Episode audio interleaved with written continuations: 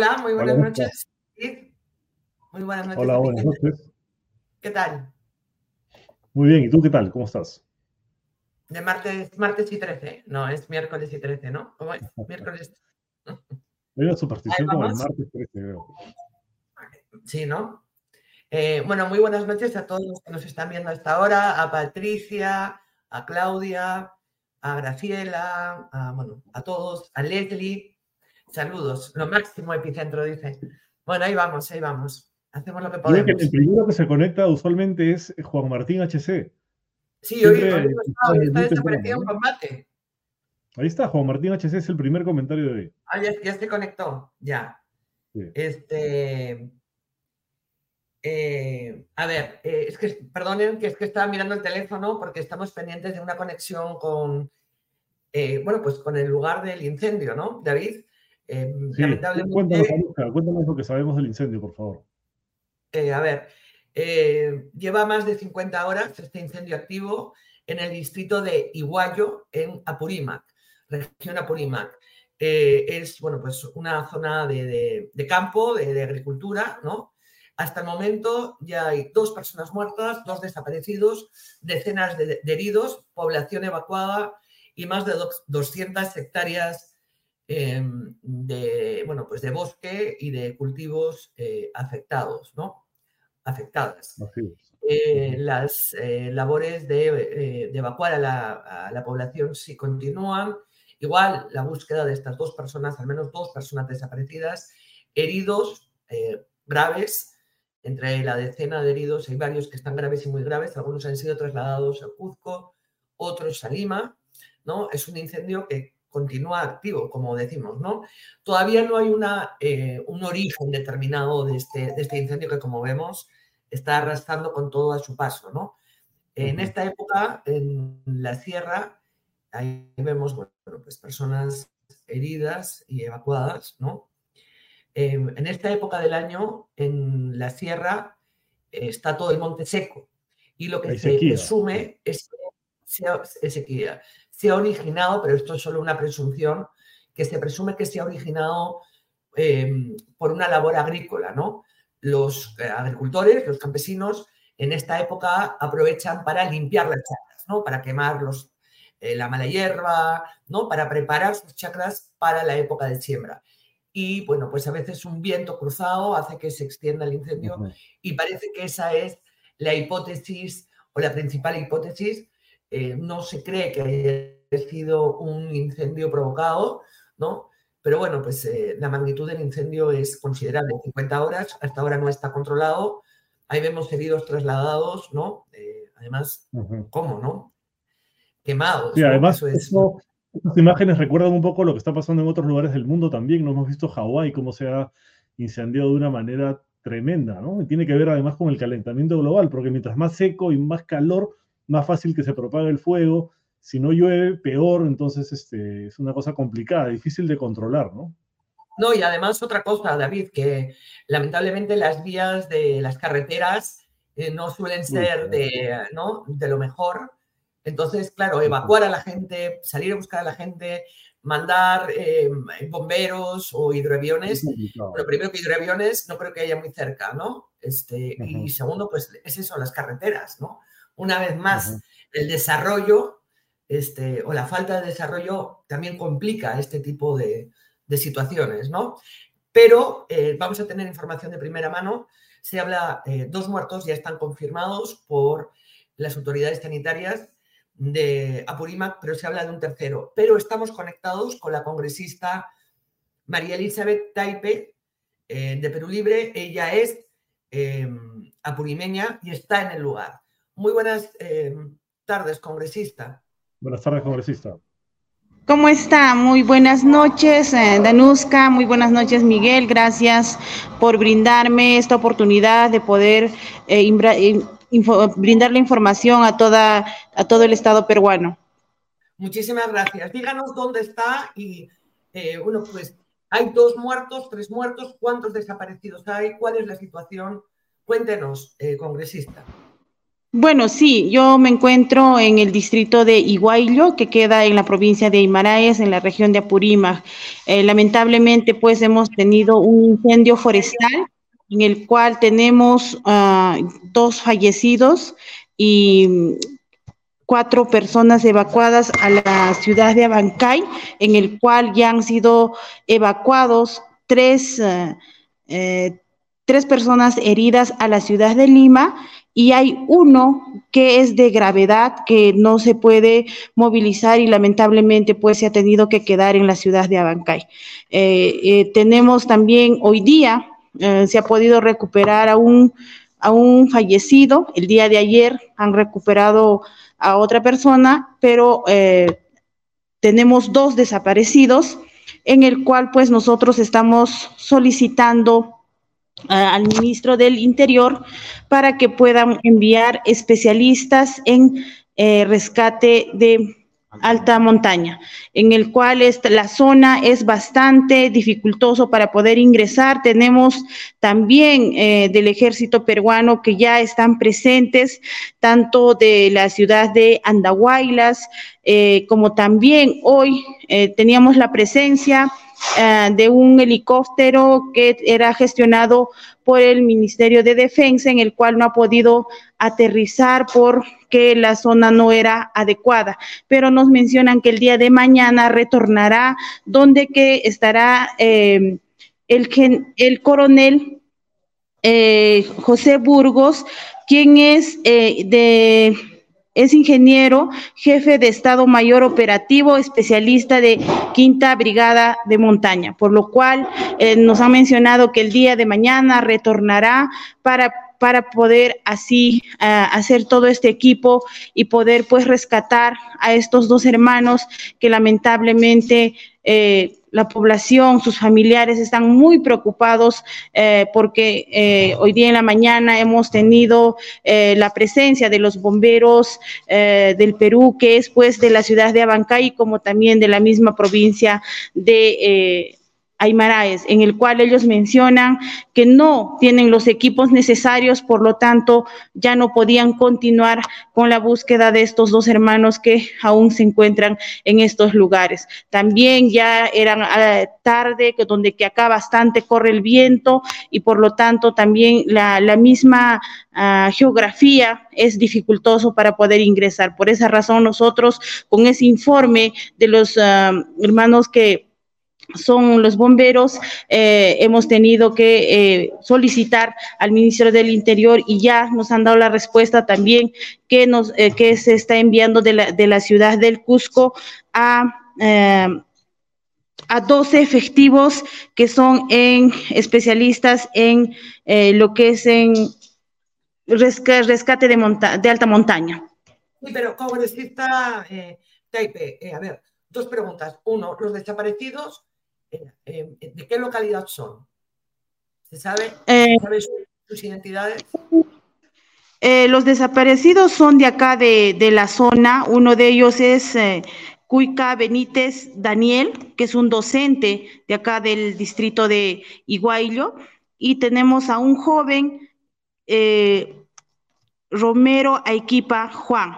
Son los dos que están desaparecidos eh, eh, y son netamente eh, de acá lugareños. Congresista, ¿hay alguna, ¿hay alguna hipótesis? Sí, perdóname, Luzca, congresista, ¿hay alguna hipótesis sobre el origen del incendio? Porque se menciona, por ejemplo, que hay esta actividad de quemar pastos en esta época del año para limpiar las tierras y volver a, a, a cultivar. ¿Se sabe ya o hay alguna información, alguna hipótesis sobre qué pudo haber originado el incendio? Eh, bueno, sí, esto no es de ahora. El año pasado también hemos tenido bastante eh, este tipo de incendios y, y, sí, aquí en la zona acostumbran eh, a hacer en esta época la quema uh, de, de lo que la cosecha del año pasado que haya quedado, como se le denomina acá, los palotes, sobre todo del maíz, para que así pues se pueda sembrar nuevamente este año. O también la creencia es, ¿no? Cuando se quema, posiblemente pues eh, haya lluvia, ¿no? Esa es la creencia que, se, que se da aquí en la sierra y sobre todo acá en Apurímac, en Aymaraes, y esa es la situación que lamentable pues ha ocurrido esto y, no es controlable, ¿no? Y, también generalmente lo hacen ya personas adultas que, que tienen esas creencias. Pero todavía no se sabe a ciencia cierta si esa ha sido la razón o sí, hoy está confirmado que así se... Menciona, la población menciona, ahorita están desesperados, sobre todo preocupados por los heridos que ya han sido evacuados a la ciudad de Lima y los familiares están pendientes de ello y como también eh, de los desaparecidos, ¿no? Lógicamente sí, nosotros hemos estado conversando con algunos pobladores, ellos dicen que sí saben y han identificado quién es la persona que haya generado ello, pero dijeron ellos que lo van a hacer en enseguida ya las denuncias respectivas. Ahorita más están abocados al rescate de estas dos personas desaparecidas que están sus familiares, que han llegado de la ciudad de Lima, porque de uno de ellos, eh, el papá eh, vivía en la ciudad de Lima y están llegando eh, por esta situación que se encuentra y como también del profesor, sus hijos han llegado de la ciudad de Abancay, en el cual también ellos aún todavía no pierden la esperanza de encontrarles con vida. Congresista, usted ha mencionado que los bomberos de Apurímac, eh, bueno, que los bomberos no pudieron seguir con las tareas de búsqueda porque no contaban con los equipos. ¿Hay personal suficiente para evacuar a la gente, para buscar a los dos desaparecidos y para controlar el fuego o no hay personal suficiente ni equipos suficientes?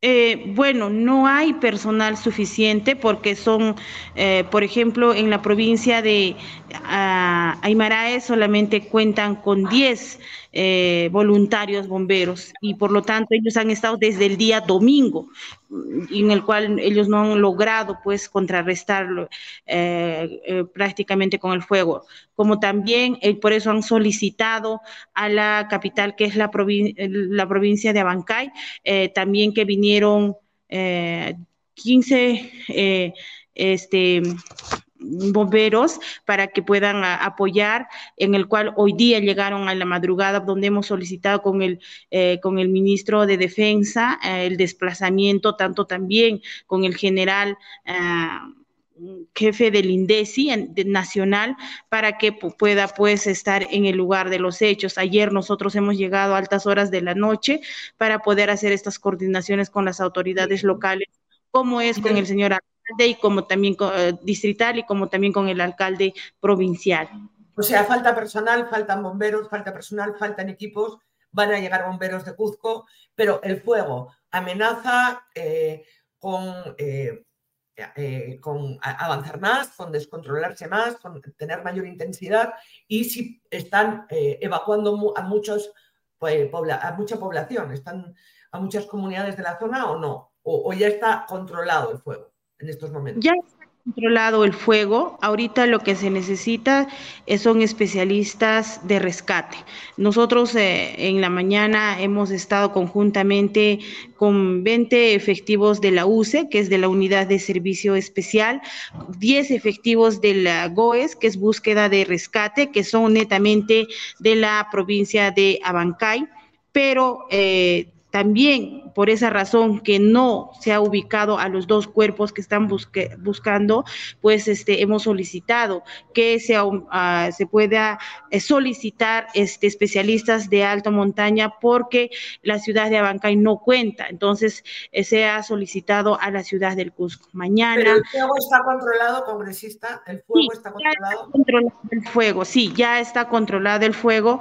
Entonces, ahorita lo que se necesita eh, son especialistas especialistas eh, de, en rescate, ¿no? Nosotros tenemos unos cuantos efectivos que están apoyándonos y van a pernoctar prácticamente aquí en el distrito de Iguayo. Quien corre la logística es la municipalidad distrital y como la municipalidad provincial. Lamentablemente sí tenemos recién presencia del eh, gobierno regional, pero solamente del tema técnico y no así de nuestro gobernador regional que prácticamente pues no ha sido inmediato su atención, ¿no?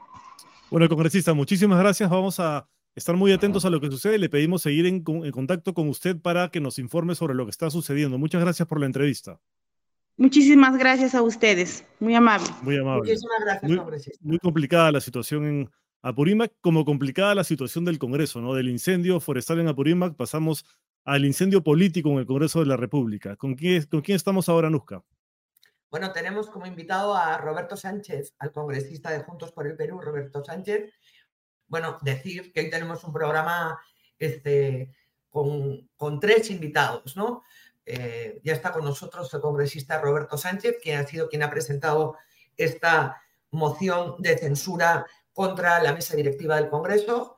Eh, luego tendremos al congresista Anderson a la otra orilla política, que ha dicho que parece también, junto con Montoya, el almirante Montoya, que van a, eh, o parece que estar de acuerdo con que Alejandro Soto deje la presidencia del Congreso. Y luego también terminaremos con Julio Arbizu, eh, el ex procurador y abogado Julio Arbizu, que bueno, ha sido víctima en las redes de insultos y de discriminación.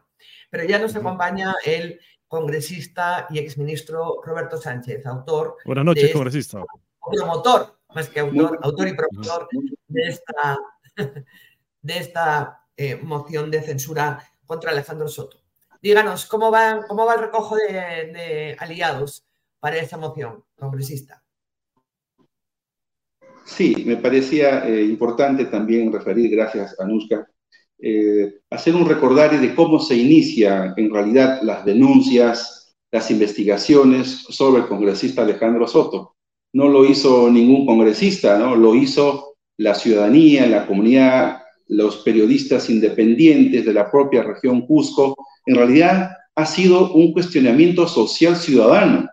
Lo único que he hecho ha sido asumir como propio esa representación, iniciando al comienzo pedidos de que dé cuentas, que informe, y solamente recibimos postergación, postergación y silencio. En ese contexto, luego la conferencia de prensa el último viernes, donde en realidad no aclaró nada, y sigue saliendo más elementos y nuevos procesos de investigación, es que tomo la decisión de terminar y he concluido la moción de censura como una razón principista.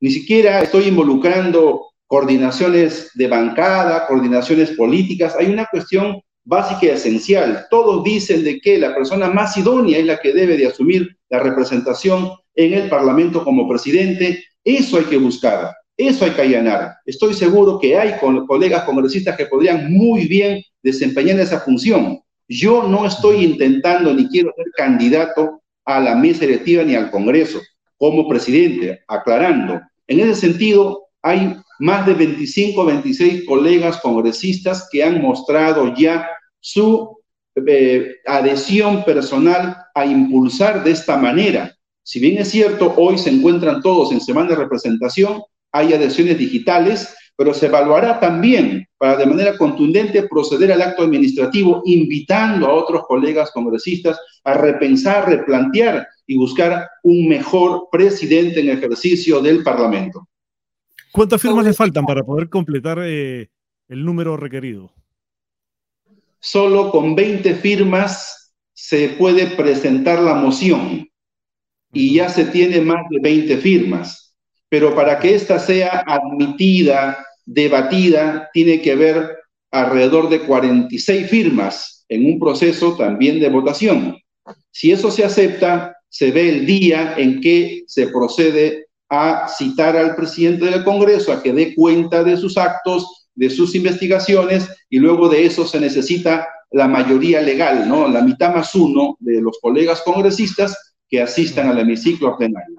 Ahora, ¿por qué hechos eh, es, su, moción de censura? Porque, digamos, el señor Soto tiene un rosario interminable de denuncias, investigaciones, eh, tiene de todo. ¿Qué hechos ha puesto usted en su eh, moción de censura? De manera breve, porque sabemos que son un montón de hechos los que por los que se le puede presentar esta moción al señor Soto. Hasta el día jueves de la semana pasada, básicamente el uso de facultades constitucionales para aprobar una ley en beneficio propio, ¿no? Como ha sido el tema para evadir la justicia del asunto de las prescripciones.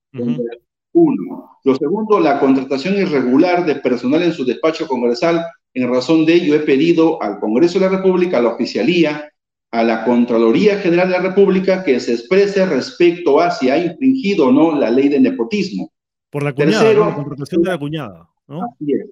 Así es. Y tercero, era afirmar en una declaración jurada que no tenía deuda por concepto de reparación civil, cuando efectivamente la propia prensa lo ha demostrado, sí lo tenía. De allí en adelante se han presentado tres nuevos hechos que hemos agregado.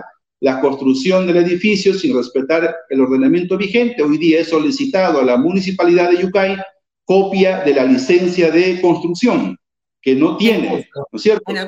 Así Y así como también hemos incorporado ahora eh, las nuevas denuncias sobre sentencias de cobro indebido de dietas cuando ejerció de regidor, Y hoy todos hemos visto que la Procuraduría General del Estado ha iniciado eh, procedimientos preliminares para una, investigación por el delito del, contra la administración pública en la modalidad de concusión, básicamente por este tema que haber presuntamente solicitado a su despacho, a sus trabajadores, eh, dinero para eh, financiamiento de sus redes sociales personales. Es así que hoy se ha agregado eso y está ahora a puertas de colegas congresistas que cero partidismo, queramos también darle una salida, una salida pensando en la gente. Somos una minoría en los votos, pero somos una gran mayoría en el sentimiento que dice que hay que llenarnos al sistema de justicia con la misma vara que nos midan a todos. Eso significa llenarse a la justicia y no valerse de ser presidente del Congreso para eso. Eh, esta censura, para que todos lo tengamos claro, ¿es solo contra Alejandro Soto o si cae Alejandro Soto cae toda la mesa directiva? No, está referido estrictamente a las denuncias personalísimas dirigidas hacia el congresista Alejandro Soto. O sea, no caería como en el caso de Lady Camones toda la mesa directiva, solo caería él. ¿Y quién, quién en el, en, el, eventual caso de que eh, tuviesen todos los votos hasta el final y se censurara al presidente Alejandro Soto, ¿quién asumiría el cargo? ¿El primer vicepresidente? yo veo que así como está escalando esto y se está generalizando, creo que van a aparecer otras denuncias más seguramente el señor Alejandro Soto debiera evaluar dar un paso al costado, renunciar, cortar por lo sano y allanarse y demostrar si es cierto o no todos estos procedimientos. Pero si eso procede con su renuncia o con la censura, tendría que haber un proceso electoral en el Congreso de la República para nominar a una congresista o a un colega congresista varón que demuestre, pues, si no tenga eh, cero, cero eh, pesquisas penales, ¿no? Y, no esta trayectoria, sino probidad, que es lo que todos piden y exigen, ¿no? Yo creo que eso es lo mínimo elemental, indistintamente de cualquier fuerza política, ya no está en juego el color, ¿no? De, la, de los partidos ni de las bancadas, sino la actitud principista y de probidad y idoneidad de cualquier colega congresista, que estoy seguro los hay. Congresista, ¿algún miembro de Renovación Popular ha firmado la moción? Porque hemos visto al señor Montoya pedir públicamente la renuncia del señor Soto, por ejemplo. He, oído diferentes eh, críticas, opiniones saludables, todas se respetan. En el fondo del asunto, mire, hay 130 colegas congresistas que muy bien podrían haber llevado adelante esta moción de censura, pues yo lo asumí he avanzado, lo he elaborado, pero hoy está a disposición de cualquier colega congresista que sienta que pueda llevar este proceso hacia adelante. Aquí no es que yo me quedo con mi moción, me cierro, me aferro al cargo, no. Yo creo que la crisis política en general del Ejecutivo, del Legislativo, de la clase política, de todo lo que está aconteciendo, necesita una salida democrática, política real. Y eso puede empezar con este ejemplo y esta demostración que los congresistas hoy eh, votemos a favor de esta moción, respetando el debido proceso, porque si el congresista puede demostrar difícilmente, pero si eso es la prerrogativa, está todavía en su derecho. la interpelación, perdón, la moción de censura es un derecho, no significa que va a ser sentenciado ni condenado, no, es un derecho que en el Pleno del Congreso él tendrá que develar o no. Por eso se votará o a favor o en contra. Tendrá la oportunidad de demostrarle al país, a los congresistas, que todo podría ser en realidad irrelevante, ¿no? O bien, si son razones categóricas, ¿qué corresponde? Pues lo más sano, ¿no? Dar un paso al costado. Pero ya tiene la firma de, por ejemplo, de alguien de renovación, eh, su moción, o todavía no, porque estamos en semana de representación. Mire, en, este, en estos momentos las adhesiones han sido de carácter personal porque recién vendrán muchos de sus semanas de representación para que procedan a tener reuniones a nivel de bancada. Incluso yo mismo, hay muchos colegas de nuestra bancada que se van a adherir, que hemos hablado, pero formalmente ahora cuando todos los colegas congresistas lleguen a Lima, se procederá a las reuniones para que las propias bancadas también puedan expresarse. Aquí no hay nada personal, ni broncas, ni nada. Yo siempre me he expresado con respeto del señor Alejandro Soto, pero cuestiono comportamientos presuntos que creo que debe dar razón de ello. Yo me he allanado a procedimientos de investigación en cual estoy, en uno de ellos, ¿no es cierto? Se me acusa a mí, por ejemplo, de eh, presunto coautor del delito de rebelión por lo que fue el, anuncio presidencial del cierre del Congreso, etc. Yo estoy allanado a eso. Abierto y secreto en mis comunicaciones, estoy allanado porque nadie puede tener una vara para decir a mí no me evalúen, a mí no me investiguen. Yo estoy allanado y creo que eso es lo mínimo que cualquiera debe hacer ante los procesos de investigación. Y en cambio nosotros hemos visto que más bien sus líderes políticos, el señor Soto, han salido a decir por favor, ténganle un poquito más de paciencia, que eso es irrelevante, que no hay nada, no pasa nada y que toda la culpa lo tiene la prensa independiente porque quiere desestabilizar la economía, atenta contra el crecimiento y eso no es así. Aquí no vino del aire estos procedimientos cuestionables, vino del comportamiento del señor Alejandro Soto. Ayer una periodista de la región Cusco ha salido a decir que el señor tiene el afán de creyar a todo aquel con el cual cree que tiene un pleito. Dice que hay 17 personas a las cuales el señor Alejandro Soto ha querellado, demandado. Un comportamiento así en medio de todo lo que está saliendo, yo no creo que le hace bien a él, a su familia, tampoco a lo que significa la representación proba en el ejercicio como presidente del Congreso. Vayamos a lo sano, ¿no es cierto? Y eso significa un paso al costado o someterse democráticamente al derecho parlamentario a una moción de censura.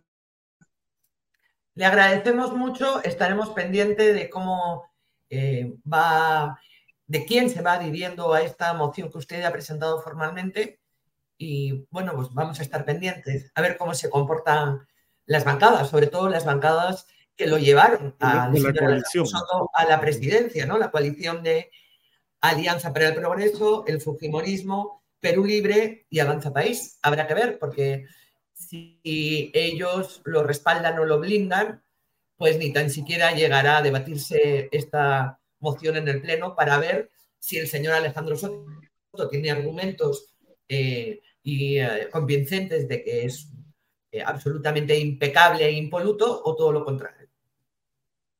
Así es, esta inestabilidad en el Congreso, esta situación precaria en la institucionalidad de la presidencia del Congreso no lo ha provocado la prensa ni la ciudadanía, sino los propios actos del señor y su eh, renuencia a mostrar con evidencias y más bien ya hay un cerro de cosas que en realidad no sé hasta dónde vamos a parar. Muchas gracias. Muchas gracias, el, general, el señor Valdés ya ha dicho esta mañana en RPP, cierto, que como que no podía asumir la defensa de, del señor Soto, ¿no?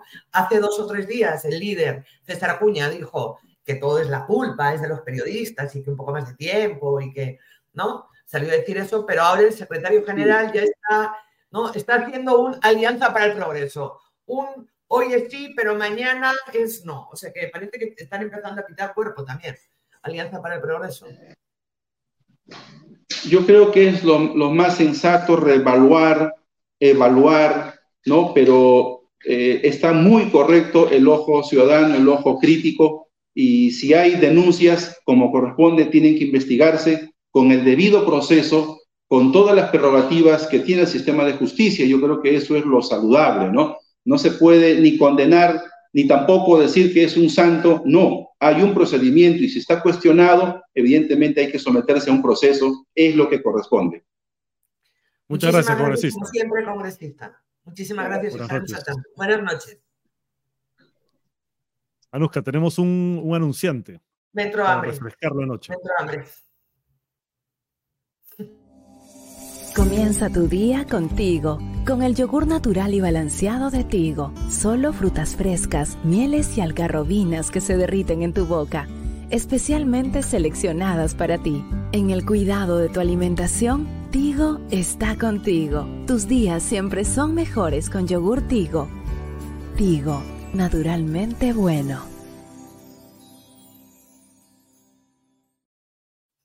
¿Ya te has aprendido alguna receta? quedaste en aprenderte una receta. Eh, no, pero he este probado, he probado una, nueva presentación de Tigo que es el yogur, estos que vienen encima con una tapita, con algunas cosas que se le pueden echar al yogur, que viene con eh, galleta, como galleta Oreo triturada.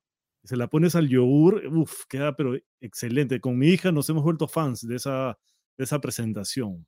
Bueno, yo, yo puedo decir una receta súper fácil, que es en una cubitera de hielo echas eh, yogur digo, toda la cubitera, le pones unos palitos, lo pones en el congelador y sales y tienes este helado. Como, mini helados, o sea, como eso de un capricho, así. ¿Has visto mi receta? ¿Qué tal? Ah? Está provocó.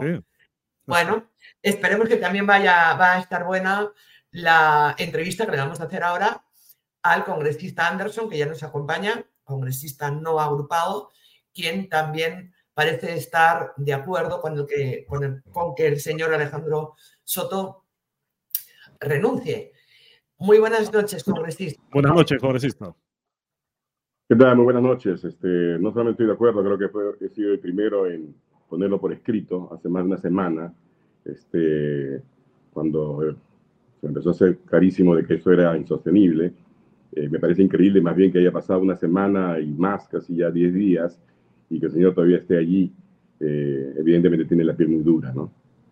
¿Por qué no presentó usted una moción de, censura? ¿Porque no puede? ¿Porque es no agrupado? No, no, la verdad es que no, no creo mucho en, en las mociones de, de, censura en la medida en que hay una coalición muy fuerte, ¿no? de votos allí este, que están totalmente amarrados. Aquí yo, que, lo que creo que el papel en este momento era y sigue siendo el poner en evidencia que eh, el Congreso es una, una, entidad básicamente antidemocrática, ¿no? Somos 130 este, congresistas, pero no todos con los mismos derechos, uno. Dos, este, no se toman decisiones, digamos, pensando en el país, sino pensando en el interés del grupo o de las alianzas o de las repartijas. Y esto ha quedado sumamente en evidencia con la decisión que tomaron este, los promotores del señor Soto de buscar a alguien que sea funcional, digamos, a sus, a sus particulares intereses, porque claro, alguien que tiene tantos esqueletos en el, en el dormitorio, pues este, es básicamente... Fácil de pues, manipular. Fácil de manipular, exacto, ¿no? Claro, y él además es la, la, la, ficha del señor Acuña, porque recordemos que Acuña es quien de alguna manera tiende la mesa para que se junte Perú Libre con el Fujimorismo y pone a este señor eh, Soto en la presidencia, lo cual... no, creo eso, ¿ah? No creo eso. Yo creo que desde la elección del, este, defensor del pueblo estaba claro de que había una conversa este, privada entre el Fujimorismo y Perú Libre que apuntaba justamente a lo que después vimos este, un mes después. Mira, me ha quedado claro, una cosa que he aprendido es que nada sucede por casualidad hay gente que realmente está pensando dos, tres meses adelante, ¿no? De cómo se van a arreglar, este, cómo van a manejar las cosas y evidentemente este, eso era una parte fundamental en la ecuación, ¿no? Este, tener al Perú libre de Cerrón, que es el más antidemocrático de todos los grupos que hay en el Congreso, ¿no? Como parte este, eh, vital de esa alianza entre, entre eh, gobiernistas y, lo que era anteriormente el, partido gobernista. Bueno, parece que desde, desde que fue censurada Lady Camones, ¿no? Es como que estaban, estaban en debe las demás fuerzas políticas con Alianza para el Progreso y finalmente, bueno, pues ha tenido su Pero debe por qué? En, debe, ¿por qué? Bueno, parece que algunos se arrepintieron después de haberla censurado, ¿cierto? Eso es lo que siempre se ha comentado. Que luego sintieron que se habían yo, yo, voté a favor y no me, no me, arrepiento, porque creo sinceramente que este, un presidente de un poder del Estado no puede, digamos, este, someterse mansamente a los designios de un jefe de un partido. ¿Usted va a firmar eh, esta moción de censura que está presentando el congresista Roberto Sánchez? De ninguna manera, porque creo que para poder este, eh, firmar una o para poder presentar una moción de censura, alguien tiene que tener por lo menos cierta calidad moral para poder hacerlo. Y yo creo que el propio señor Sánchez tiene sus propios problemas de, esa misma naturaleza, además de, todo el silencio culposo de los 18 meses este, del gobierno de, terror del señor Castillo. ¿Y entonces qué va a hacer? O sea, lo suyo es declarativo, pero usted... No, no es declarativo. No es declarativo. Si se presenta la, si se presenta la, moción, votaré a favor, pero yo no voy a firmarla. este, ¿Cree que algún otro mm, congresista puede, eh, puede proponer otra nueva moción de censura? No sé, mira, en realidad no va a llegar a eso. Este, está claro que los partidos están viendo, están midiendo todos los días la presión de, este, de la opinión pública y lo que van a hacer fujimoristas, apepistas y los demás es simplemente empujarlo al vacío, deshacerse del señor Soto porque ya no le es funcional. ahora, ahora que menciona usted a las bancadas, eh, ocho congresistas de Acción Popular han pasado a ser no agrupados. Entonces ahora se dice, por ejemplo, leía por ahí que los no agrupados son la segunda bancada porque son 17, pero eso no es cierto porque, digamos, no es un grupo homogéneo, ¿no? Pero usted ha considerado la posibilidad de formar una bancada con algunos otros no agrupados, considerando que ya son 17? Mira, yo este, creo que quedó muy claro desde un principio que yo renuncié a la bancada de Podemos Perú justamente por un tema eh, por una cuestión de, conciencia, ¿no? Porque vi que se estaban yendo por un lado que sencillamente no era el adecuado, porque no, no, me dieron explicaciones por, por, los hechos del señor este, Wong, y, decidí desde, entonces no hacerme, este, no unirme a ninguna bancada, porque justamente lo que no quería, no quiero, ¿no? Es que después digan, ah, usted es un tránsfuga, ¿no? Eh, cuando, cuando ese no es, no es, no es el caso. Lo que yo reclamo es algo, es algo distinto, es algo fundamental. No debería haber ninguna diferencia en el hecho de que uno tenga o no tenga una bancada para ejercer los mismos derechos. Es una cosa realmente de locura, porque cuando uno ingresa, por ejemplo, a mí me invitaron, yo nunca fui miembro del partido Podemos, nunca. Entonces a mí me invitaron por mi calidad individual, por, por, por ser independiente, ¿no? Y una vez que ingreso, resulta que tu calidad independiente ya no, ya no sirve ya no sirve. Es una locura Y más todavía en un país donde los partidos políticos no significan absolutamente nada más allá de los intereses de los dueños o de las herencias familiares. Ahora, eso le permitiría, por ejemplo, poder acceder a presidencias de comisiones, a los no agrupados, que es una de las cosas que usted critica, ¿no? Esta última elección de presidencias ha sido realmente lamentable. Hay varios casos de personas bastante cuestionables ocupando presidencias de comisiones. Sí, no solamente eso, sino también al revés, ¿no? O sea, por ejemplo, yo que me he pasado toda una vida analizando presupuestos, aconsejando gobiernos, este, etcétera, ni siquiera puedo ser miembro de la comisión, miembro titular de la comisión de presupuesto.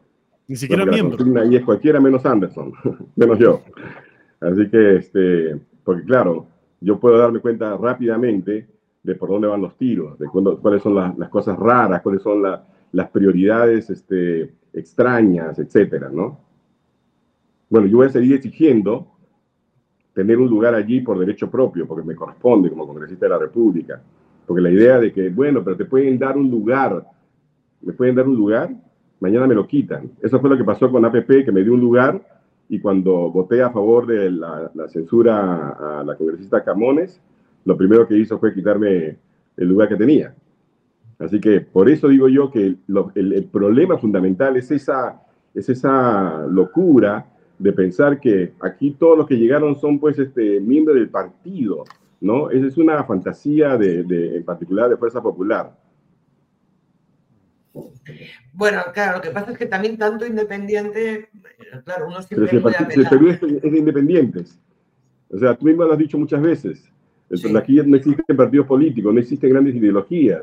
Somos un país donde el 80% son informales, donde, donde la, la, base, digamos, de trabajadores sindicalizados no llega ni al 3% del total de trabajadores de todo el país. Así que, ¿de qué estamos hablando? Los partidos políticos tienen que ser reinventados y en el entretanto hay que, hay que, hay que respetar, ¿no? Que si una persona es elegida por votación popular para legislar, fiscalizar y representar, que esos derechos no deben ser conculcados por, ninguna, por ningún reglamento del Congreso, que solamente está hecho a la medida, digamos, de ciertos intereses.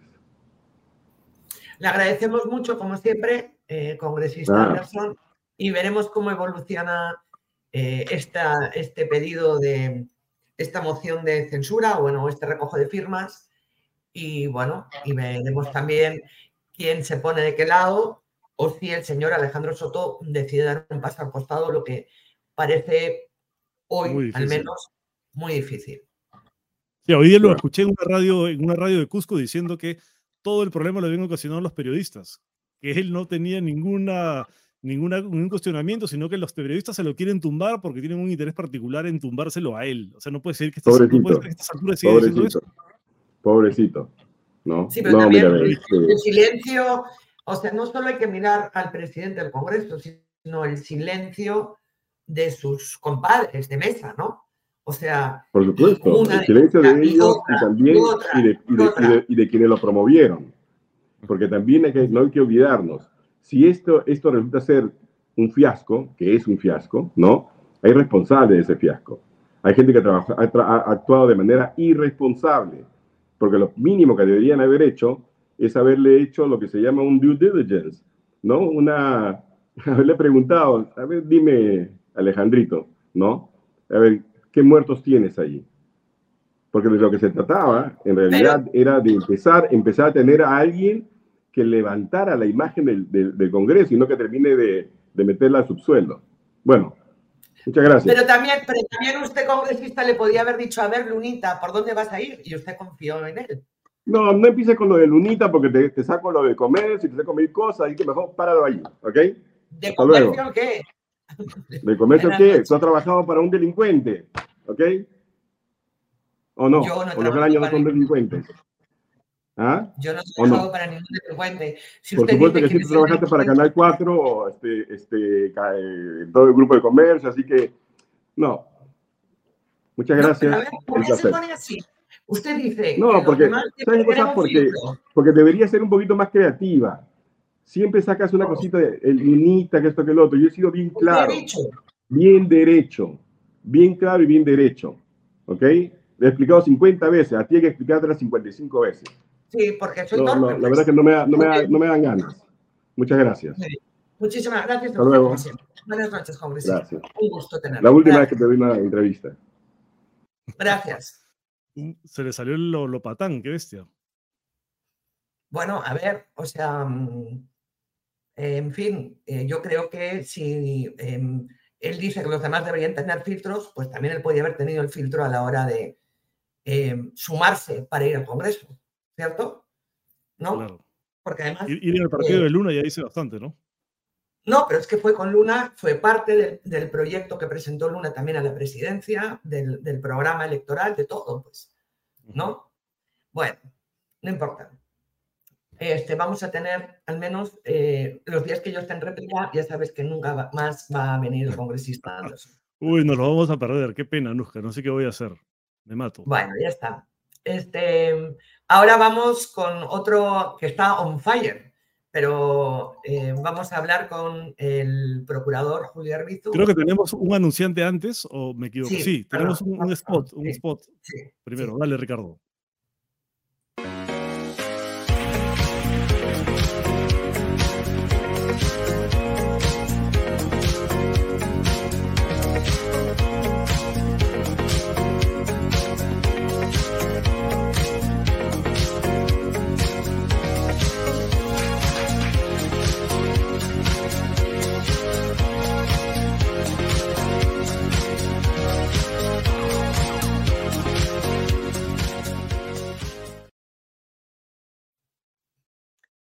Bueno, ya nos acompaña eh, Julio Arbizu, procurador, ex procurador, abogado, em, que ha tenido, bueno, pues eh, ha sido agredido en las redes. Ya está con nosotros el, eh, congresista. Perdón, que se me sale con oh, no. que... oh, no. Buenas noches. No, no concederte nunca más una entrevista por ese insulto. Muy bien. No creo, no creo. Pero bueno. Em, a ver, ¿qué ha pasado? A ver, vamos a ver eh, un tweet que mandó el tweet. Todo empieza con un tweet. Vamos. Es un tuit del señor Luciano Reboredo, nada menos que un funcionario de la municipalidad de La Molina. ¿Qué dice? Lo voy a leer. Dice, es una foto del señor Arbizú y su familia, y él pone ahí, en el Regatas de la Cantuta, donde evidentemente ya no se reservan el derecho de admisión, el guanabí de caviar Julio Arbizú disfrutando de la buena vida. Se vio también ingresar al club un pequeño camión llevando gran cantidad de cloro y personal de Digesa. Se ignora el motivo. Eso fue lo que puso el señor Luciano Reboredo. Me parece que en el tuit original no había tapado el rostro de los menores de edad, ¿es así? Exactamente, exactamente. No tuvo ni siquiera el, cuidado de, hacerlo. Eh, pero mm, más allá de eso, que representa, por supuesto, una infracción seria, una infracción grave a las leyes que protegen a los niños y adolescentes y además que protegen eh, los datos personales, especialmente los de un menor, los de una menor en este caso. Eh, además, eh, acompaña la foto con una serie de insultos agraviantes de tinte racista, clasista, y, cree que con eso, pues es un, un, señor muy gracioso, ¿no? Cuando en verdad es solamente, creo que esto, esto es la revelación de, de que este sujeto es un, absoluto payaso, ciertamente, pero además ¿no? es un, tipo que, que, tiene distorsionado eh, el sentido de vivir en sociedad, ¿no? y, tiene seguramente también distorsionado su estándar, eh, sus estándares éticos. Entonces, eh, vamos, no es que esto ocurra por primera vez en mi caso. Eh, ha pasado muchas veces que eh, sujetos como este se han permitido insultarme con agravios racistas y, en fin, y, uno está más o menos curtido. Pero ahora le añade el hecho de, sacar en la fotografía a mi familia y eso creo que que además de, ser igualmente reprochable eh, eh, por, los insultos contra mí, pues revelan a un sujeto, a un miserable, en verdad, ¿no? Ahora, el señor eh, Luciano Reboredo no es un ciudadano común y corriente, ¿no? Él es propietario de un medio de comunicación y además es asesor de la municipalidad de La Molina, me parece. Tenemos justamente esta, esta captura de la página de transparencia económica, la página del Ministerio de Economía, en la que se puede ver que este año ha sido eh, contratado por la municipalidad y ha recibido una suma nada despreciable, ¿no? 46.136 soles. Reboredo Rojas Luciano Martín. Además es uno de los que más critica a los llamados caviares, ¿no? Por ser los vividores de la teta del Estado. Y la mayoría de los que hacen eso normalmente trabajan también para el Estado, como este señor que además es un eh, ha sido defensor del señor alcalde de la, de la Molina, el señor eh, Uceda, ¿no? A quien todo el tiempo defiende, retuitea cosas de él y que también tiene una, línea parecida, ¿no? En su agresividad, en su facilidad para el insulto. Sí, sí, bueno, parece que, que, hay una, una, comunión ahí, ¿no? Una comunión malévola, una, una comunión de, de sujetos eh, que desprecian la vida en sociedad, ¿no? La vida pacífica en sociedad. Pero, pero digamos, lo, que dices, eh, este, David, es, muy importante. Es decir, eh, este sujeto no es cualquier persona, es un funcionario público, es alguien que ejerce la función pública y desde el ejercicio de la función pública podría estar también eh, cometiendo esta serie de exabruptos. ¿no? Y además, por supuesto, un funcionario público que tiene esa mentalidad, que puede insultar como ha insultado este sujeto pensando que tiene eh, impunidad, que, tiene, que, que, puede hacerlo sin que alguien le responda, eh, sin que alguien se indigne, no sé, sin que eh, em, alguien pueda del otro lado decirle las cosas que, merece y las cosas que, digamos, cómo afecta esto no solamente a las personas, sino a, la democracia en, general.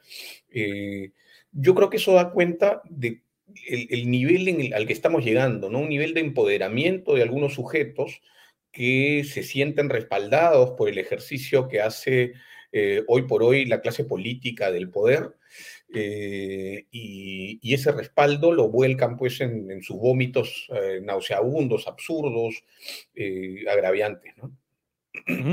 Y además el agravante de que una, una figura que trabaja para el Estado, ¿no? Ahí hemos visto cuánto ha cobrado del Estado, es justamente que de alguna manera legitima los comportamientos violentos, las agresiones contra las personas.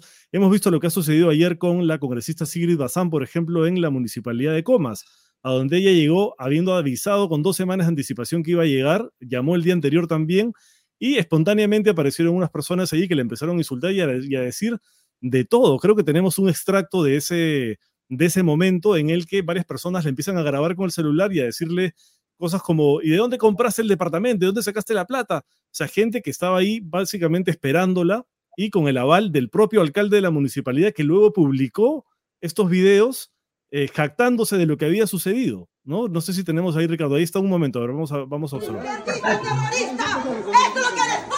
¿Cómo tú quieres gente terrorista?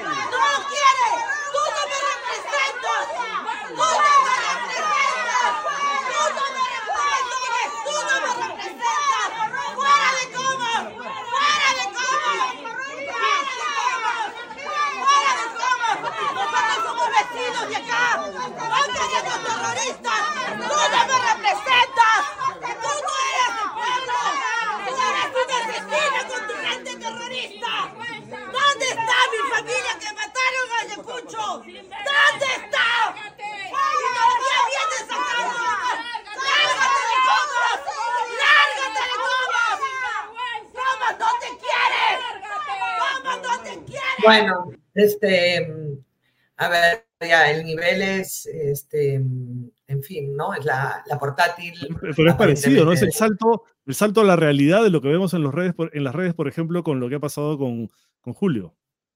Mira, ¿Usted va a tomar acciones legales? ¿Va a tomar acciones legales? ¿O qué, acciones va a tomar? De hecho, ya, lo, ya, ya lo hemos eh, empezado a generar. Vamos a presentar una denuncia ante la autoridad de, protección de datos del, Ministerio de Justicia.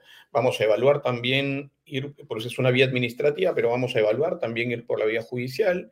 Eh, pero yo quería decirles algo que me parece que, fluye de lo que, de lo que acabamos de ver en el caso de Sigrid, ¿no? Yo, estos sujetos, la señora que gritaba, vociferante, desgañitándose casi, son en verdad instrumentos de el ejercicio del poder que, que no hace ni siquiera el alcalde. El alcalde es un esbirro más de un poder que se ha instalado en el país sin haber ganado las elecciones nunca, desde, o por lo menos en, los últimos años, pero que viene gobernando de una manera eh, que parece eh, querer desaparecer todo lo que no es como ellos, ¿no? Todo lo que ellos eh, desestiman, todo lo que ellos desprecian.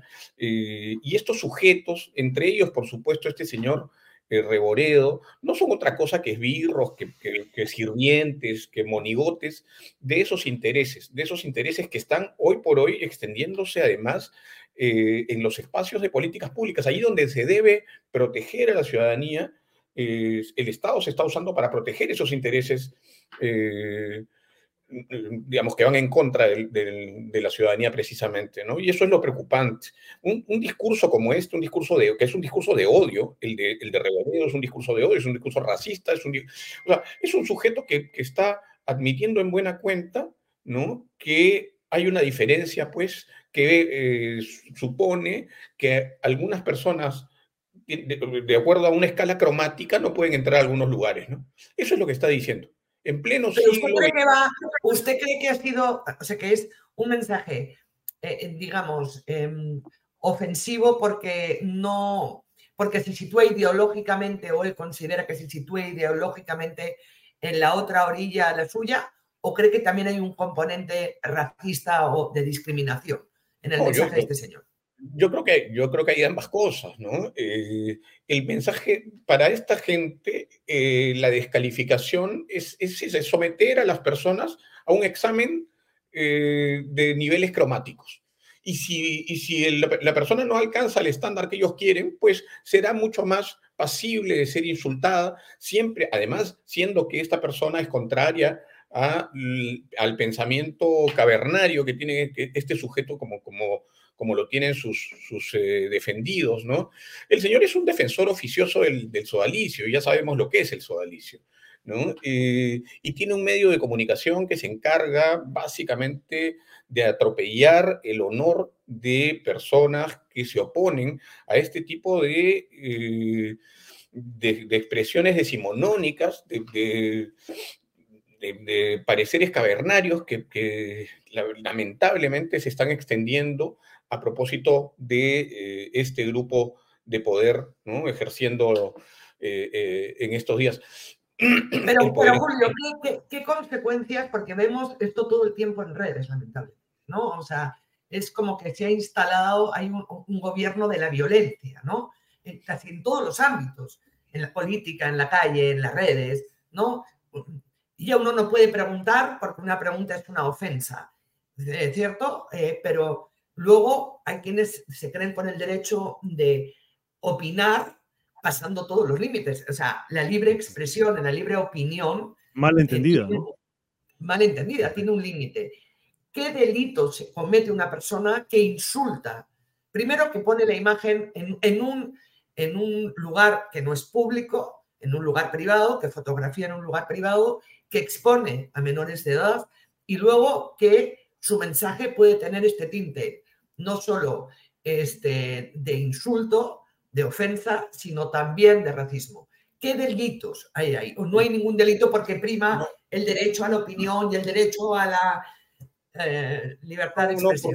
por, supuesto. A ver, para empezar, diremos que ningún derecho es absoluto, es decir, todos los derechos tienen límites, ¿no? Y generalmente esos límites tienen que eh, valorarse de acuerdo a los casos particulares.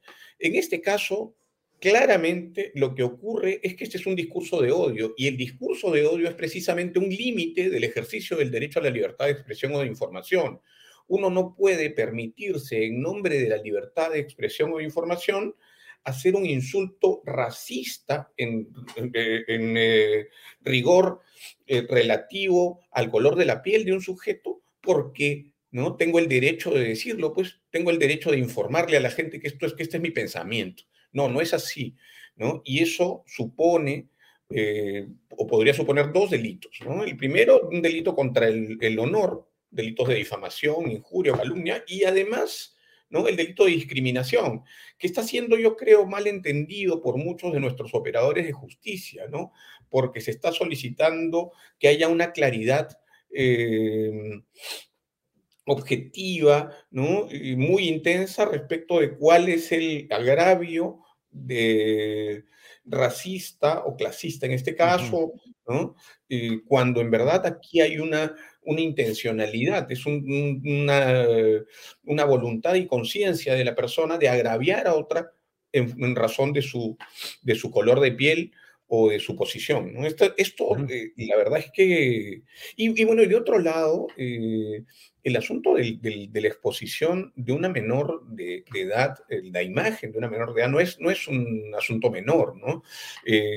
si bien no, lamentablemente en el Perú no es un delito el, el traficar con este tipo de imágenes, sí es una contravención a normas de, eh, relativas a la protección de eh, datos personales y eh, una, por supuesto, una, flagrante este, ejercicio de violencia contra los derechos de los niños y adolescentes. Además, en, en, redes, o sea, con toda esta polarización que hay, el hecho de además estar frente a una pantalla en el celular y no ver a la persona, la gente es más virulenta de lo que sería en una conversación cara a cara, ¿no? Pero además está este rollo de que es mi opinión, ¿no? La gente dice cualquier barbaridad y cuando se les critica es, pero esa es mi opinión, respeta mi opinión, como si las opiniones, por más eh, descabelladas o llenas de odio que sean, merecieran respeto, ¿no? Ahí, se está volviendo sentido común eso. Sí, pues, eh, bueno, ¿qué, cómo, pedirle a esta, a esta gente que, que, lea lo que, supone, lo que decía Popper, por ejemplo, ¿no? en relación a no tolerar la, intolerancia? ¿no? Eh, pero, pero debería, o sea, no debería bastar un poco de sentido común, ¿no? Si, si eh, estos sujetos, por eso es que creo que hay algo más detrás. Y ese algo más detrás lo estamos viendo no solamente en expresiones como la de este sujeto Reboredo o las señoras de Comas y su alcalde, eh, que son además del mismo partido, ¿no? Sino creo que hay detrás eh, una entronización de un grupo de poder que no aparece, ¿ah? que no son estos. Estos son básicamente sirvientes, ¿no? Yanaconas de, de, estos, de estos sujetos. Y estos sujetos piensan que tienen toda la facultad eh, absolutamente impune para agredir, para agraviar, para minimizar, para dejar que es, exactamente lo que pasa cuando alguien dice terrorista, por ejemplo, ¿no? alguien que, que, protesta en la calle. O sea, es reducirlo a ser un enemigo ¿no? del statu quo. Claro. Entonces, el que, el que es un poco más oscuro es un enemigo del statu quo en el regata, ¿no?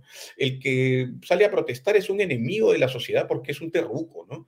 Eh, eso, creo, eso de excluir es una, forma estalinista de, de, mirar la, la, sociedad, ¿no? y de mirar, de mirar, el ejercicio del poder, ¿no? Creo que eso es, eso es brutal.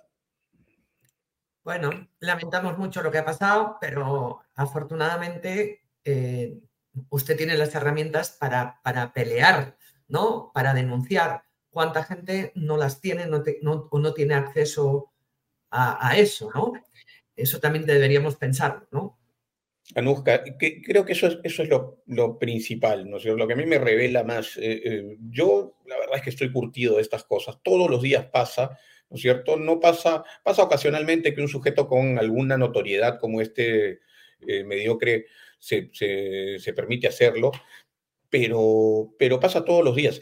Si a mí me pasa todos los días y yo puedo responder, efectivamente, yo tengo una cuenta de Twitter donde además no me callo nada, yo también soy, soy a mí, me, insultan y me encuentran, pero claro, porque yo no soy un, tipo papayita como les encanta a estos, ¿no? Pero... Además es abogado, tiene un estudio de abogados, ha sido ex procurador, candidato al Congreso, quiero decir, es alguien que, que puede defenderse. Hay una agencia, hay una agencia, pero ¿qué pasa, qué pasa con, con la señora del mercado que es, que es sometida a vituperios todos los días, ¿no? Porque, porque pasa, porque pasa todos los días. Yo les doy una, un, les digo una, les cuento una anécdota rapidísima, ¿no? Cuando pasó esto del jabón, este, este asunto eh, con este otro sujeto muy parecido, eh, yo fui a visitar dos días después, me parece, un mercado en Santanita, ¿no? Y las señoras del, que vendían en el mercado se me acercaban y me decían que, que, estas cosas les pasaban a ellos todos a ellas todos los días, todos los días.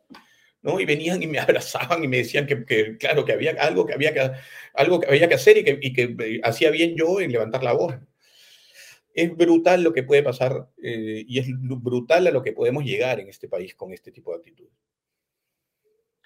Así es. Bueno, sí, o sea, es, en fin, que el color de piel o, el pensamiento sea una barrera para relacionarnos con los otros o un arma arrojadiza es, es brutal, ¿no? Habla de, de, animales, no de personas, ¿no? Este, y habla, creo yo, de, de, un sistema de castas que, que, no, ha, que no ha terminado, ¿no? Colonial, ¿no? Mm. Algunos quieren que se, que se antes, Antes de que llegaran los españoles, ¿eh? perdón. Pero luego hubo otro, pues. Ya había uno, pero luego vino otro, claro. Puntualizando, que ya he tenido mi dosis eh, hoy. Este, bueno, nosotros seguiremos invitando al señor Anderson, eso por supuesto, ¿no? Uno tiene que, ¿no? Mi deber es hacer preguntas y eh, pues él puede responderlas como, autoridad. pero bueno. Le seguiremos este, llamando, ¿no? Este, Muchas gracias, Julio. un abrazo, Julio, y ya nos estés contando qué, qué, haces, qué, qué, acciones tomas, porque puede ser un caso que marque un derrotero a futuro también, ¿cierto? Que, marque un derrotero legal también. Mira, por ejemplo, aquí hay un, un comentario de hola, mi nombre es que dice, cuando me siento cerca de alguien, pone cara como si les quisiera robar. Es eso mismo, los prejuicios, ¿no? ¿no? Claro, claro. los prejuicios. ¿No? Bueno, Así es. el racismo es un método de sometimiento, dice Eidude, ¿no? Bueno, este, en fin, aquí Omine, Libero dice, Julio, no te pongas como Anderson, por favor. Por favor, Julio. Por favor. Este, nada, un abrazo, gracias y de verdad tennos informados porque, o sea, como que siempre la gente se puede indignar o se pasa en límites, pero ahí queda. Entonces, estamos pasando el límite siempre y ahí queda, ¿no? Ahí queda sin ningún tipo de consecuencia y lamentablemente parece que el ser humano es, ¿no? O sea, eh, acción, reacción y consecuencia, porque si no la hay, Sí, exactamente. Es una ciudad sin ley, lamentablemente, ¿no? Este, parece que no podemos vivir sin, sin, ¿no? sin la norma aquí, ¿no? No, no, sabemos gestionar nuestra libertad, ¿no? Ese es un problema. Exactamente. No, no, sí, Muchas gracias. ¿Y te vas a volver a ir a la cantuta el próximo fin de semana o no? si me invitan. si me invitan. Muy bien. chao, chao. Mejor despedirnos mejor reírnos. Un abrazo. Gracias como siempre, Julio. Bueno, Nusca, nos falta un anuncio. Por favor. El, anuncio que más le gusta a Willy que luego no te escribe a ti y a mí no me escribe. El sabor que buscabas, salsas Beiré. Ya saben que hay salsa, hay mayonesa, ketchup, mostaza, barbacoa, barbacoa ardiente o picante o on fire. Hoy estamos on fire. Ya saben, este, si cocinan rico estas salsas, todavía hacen que el sabor sea más especial. Si cocinan mal como yo, ustedes le echan cualquier tipo de salsa y lo que cocinen es comible, no parece paila, no parece paila. Ya, eh, salsas B y D, paila por si acaso es la comida de la cárcel, por si alguno no lo sabe. Estoy hablando aquí en jerga canera, ¿no? Este, salsas B y D desde 1979, David. B y D, con todas las cremas. Bueno, ha sido un programa largo. Agradecemos a Will Express, a Francisco Cano y a José Laredo. Ah, sí, gracias, gracias. Gracias por habernos eh, colaborado. Este, nada, tú, tú despide, déjanos un like, por favor. Sí, gracias a todos por habernos acompañado en este programa que ha estado súper nutrido con cuatro entrevistas y, y, algunas muy intensas, muy interesante, con muchos comentarios. Además, gracias por sus comentarios. Siempre tratamos de leerlos, como habrán notado, y de mencionar algunos de ellos. Y no se olviden de suscribirse a todas nuestras redes, a nuestro a Epicentro mismo. Hay una, hay una campaña de suscripción por 35 soles para tres meses. Eh, también nos pueden yapear, plinear, pueden yapear con Plin y plinear con yape, que eso ya es lo máximo. Y eh, aquí están todas nuestras redes en pantalla. Y el teléfono de Epicentro también, que es el 955-101-558. Gracias a todos. Si les ha gustado el programa de ahora, compártanlo también compártanlo, eh, digan que estamos aquí, porque mucha gente todavía no sabe dónde estamos. Este, eh, díganlo. Este, Will Express dice Anuska Camera, no, Camera no, Canera, Canera, Canera, la cana es la cárcel en jerga. ¿Ya? Y Mariela Vargas eh, dice, realmente fue un programa caliente. Bueno, sí, hemos ido de incendio en incendio, ¿no? sí, aquí nos dice Eduardo, más Susana Vaca, ¿no? Le hemos estado buscando, en realidad hemos estado buscando a, Susana Vaca. Esperamos poder este, hablar con ella, pero ella es una mujer muy discreta, ¿no? Y también ha habido toda una avalancha en redes, ¿no, David? Este, sí, sí, sí. Sí, hay gente que le ha insultado, hay mucha gente que le ha insultado por lo que dijo en el concierto de Natalia Lafourcade, impresionante, es justamente lo que hablamos, ¿no? Esta polarización y este, esta especie de derecho que la gente cree tener de decir lo que quiera sin filtros y de insultar, denostar, vilipendiar, una cosa bien, Horrible. Pero seguimos ahí buscando Susana Vaca. Si alguno de ustedes la conoce personalmente, pues nada, díganle que aquí nos gustaría mucho entrevistarla. Y háganos todas las sugerencias para entrevistados y temas, porque, bueno, pues ustedes son nuestra razón de ser. Muchísimas gracias, déjanos un like. David, te quiero. Buenas noches. Y yo a ti, Anuska, un beso. Y chao a todos. Gracias. Chao, chao.